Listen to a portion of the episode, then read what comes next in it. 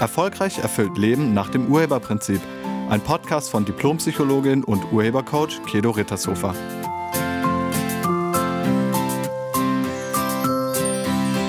Hallo, herzlich willkommen und schön, dass du da bist. In dieser Podcast-Folge geht es um Gewalt in Partnerschaft. Ich habe dazu einige Fragen bekommen und ich hatte letzte Woche genau dazu auch ein Coaching-Gespräch. Also habe ich mir gedacht, das Thema nehmen wir doch mal. Gewalt bedeutet nicht immer, dass geschlagen wird. Es gibt unterschiedliche Gewaltformen in Partnerschaften. Körperliche Gewalt ist nur eine davon.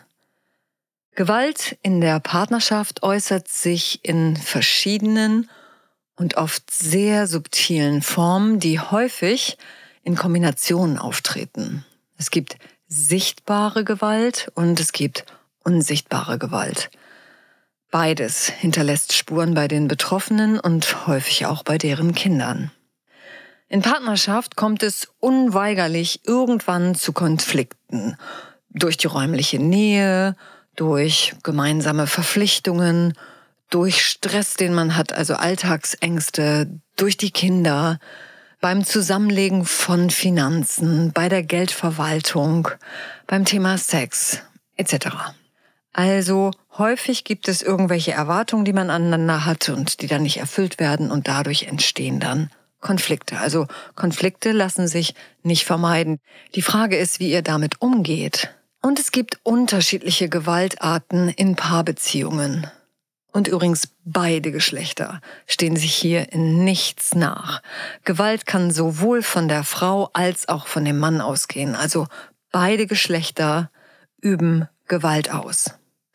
Sprechen wir mal kurz über die einzelnen Arten von Gewalt, die es in Partnerschaften gibt. Da gibt es zum einen die verbale Gewalt, also sprachlich. Zum Beispiel beleidigen, beschimpfen, ständiges Kritisieren, den anderen anschreien, demütigen, abwerten, Drohungen aussprechen, Schuldzuweisungen, dann die Verweigerung von Zustimmung oder permanentes Kontern. Kontern bedeutet jede Aussage oder jede Äußerung als falsch, unsinnig oder schlichtweg als dumm abzuschmettern.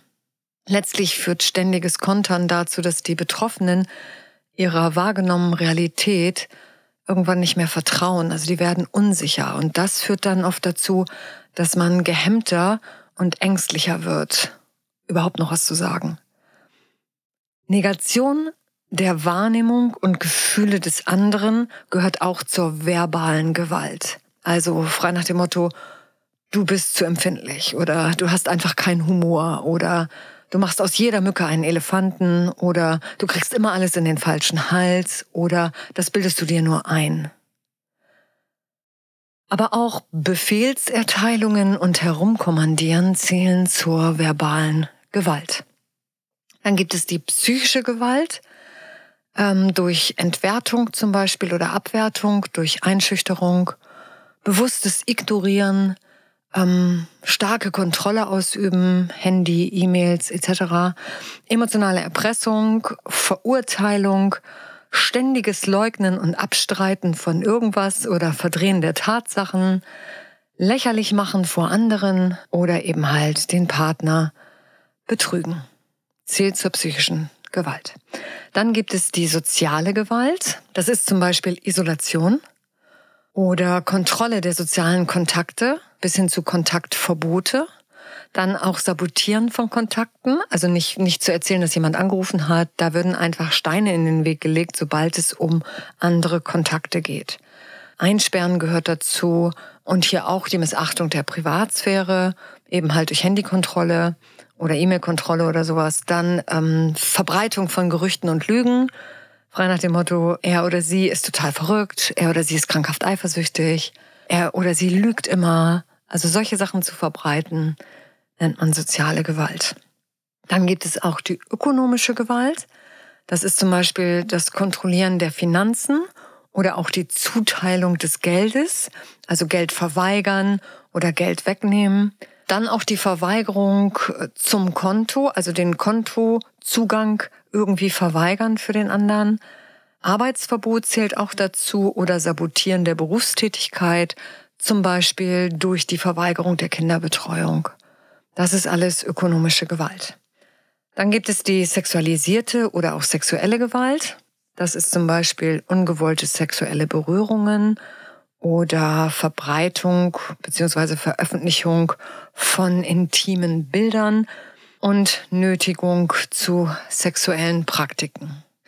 Und dann gibt's die körperliche Gewalt, einsperren, aussperren, festhalten, schubsen, anspucken, Gegenstände zerstören, schlagen, treten, würgen. Naja, alles das, was körperlich wirkt. Und nochmal, jede der genannten Gewaltarten werden sowohl von Frauen als auch von Männern ausgeübt. Beide Geschlechter machen das. Die Frage ist, warum kommt es zur Gewalt? Warum will man dem anderen wehtun? Wolltest du schon mal deinem Partner oder deiner Partnerin irgendwie wehtun? Und ich meine jetzt nicht schlagen, also ich meine jetzt nicht körperlich wehtun, sondern der andere sollte sich einfach nur schlecht fühlen für das, was er oder sie gemacht hat. Und wenn ja, welche Begründung hattest du dafür, dass du wolltest, dass es dem anderen jetzt gerade nicht mehr so gut geht? Welche Begründung? Warum wolltest du ihm wehtun oder ihr wehtun? Sei einfach ganz ehrlich. Ich sag's auch keinem weiter.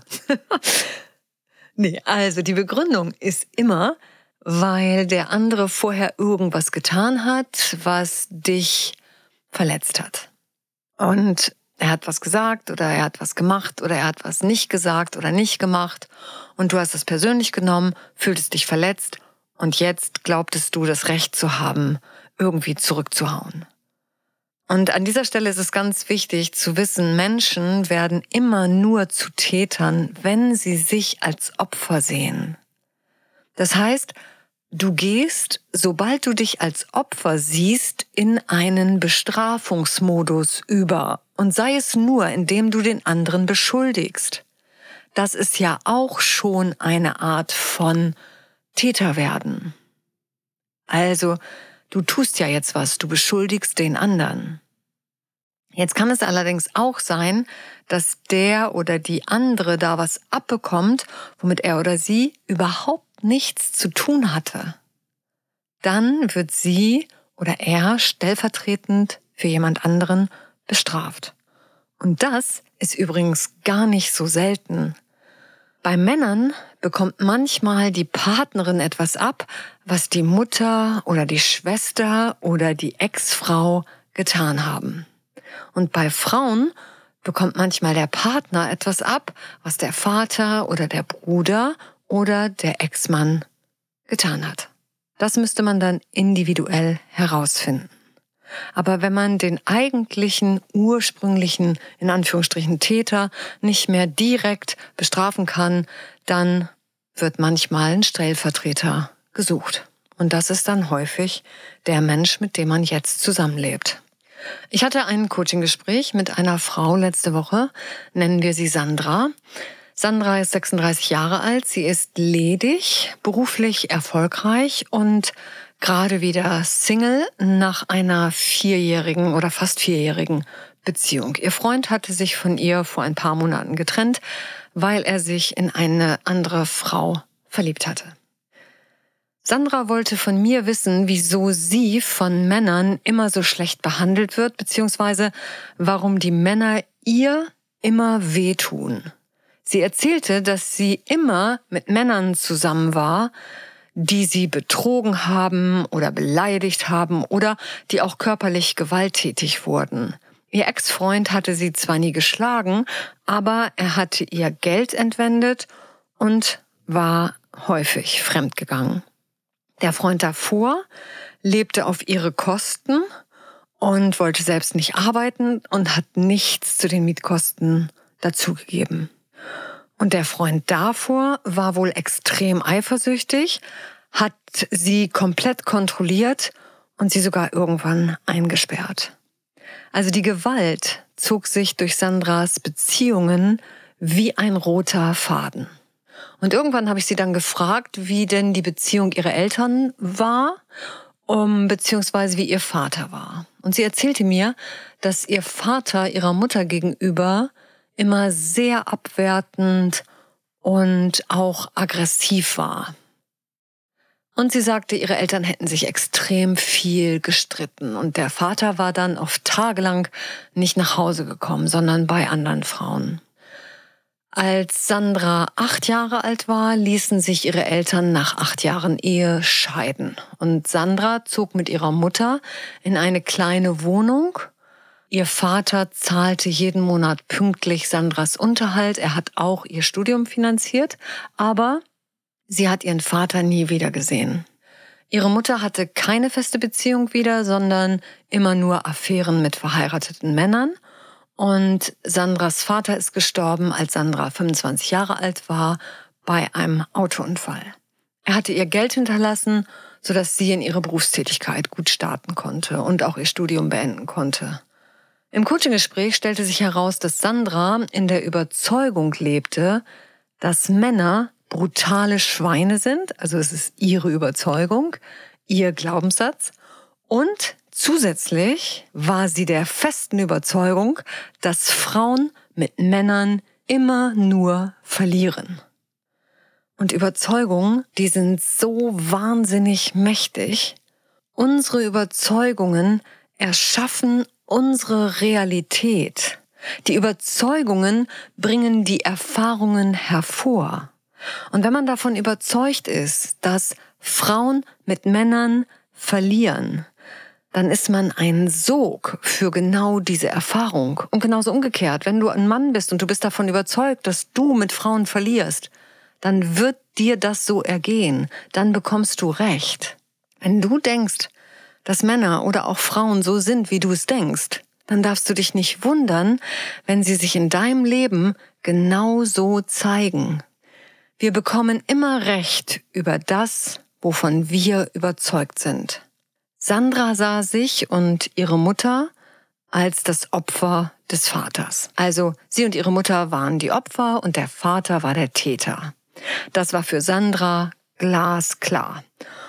Und dann stellte sich plötzlich etwas ganz Interessantes heraus.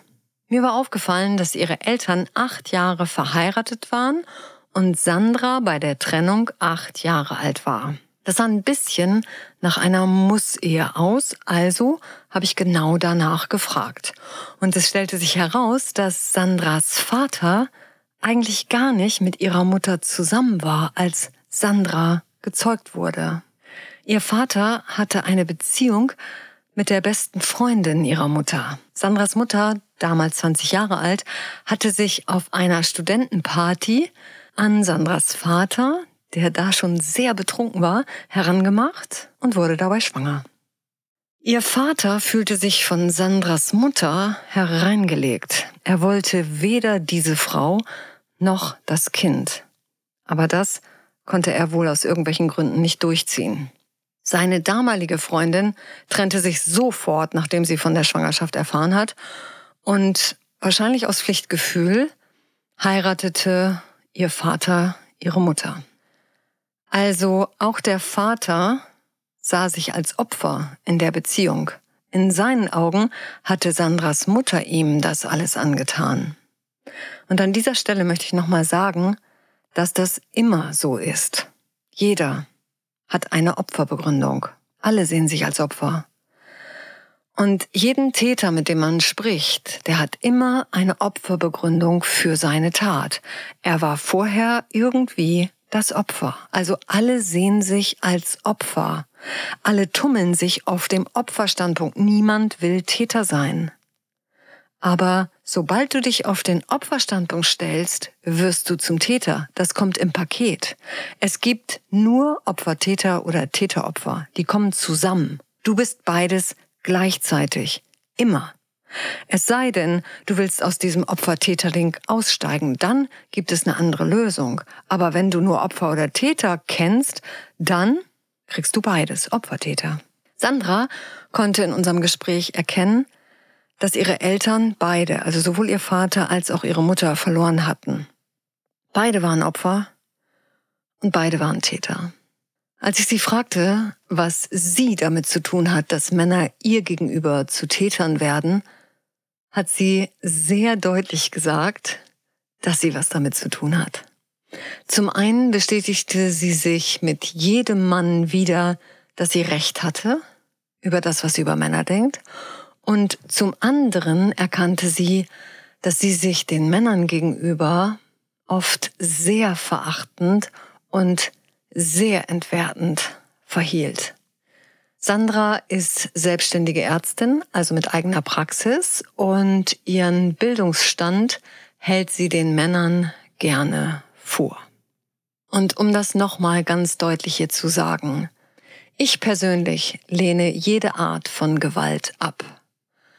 Nur wenn es in der Partnerschaft zu Gewalt kommt, dann nützt es nichts, sich auf den Opferstandpunkt zu stellen. Das macht es nur noch schlimmer. Um aus diesem Opfer-Täter-Teufelskreis herauszukommen, müsstet ihr euch, also beziehungsweise du dich, auf den Urheberstandpunkt stellen. Und wenn du dabei professionelle Unterstützung haben möchtest, dann stehe ich dir sehr gerne als Urhebercoach zur Verfügung.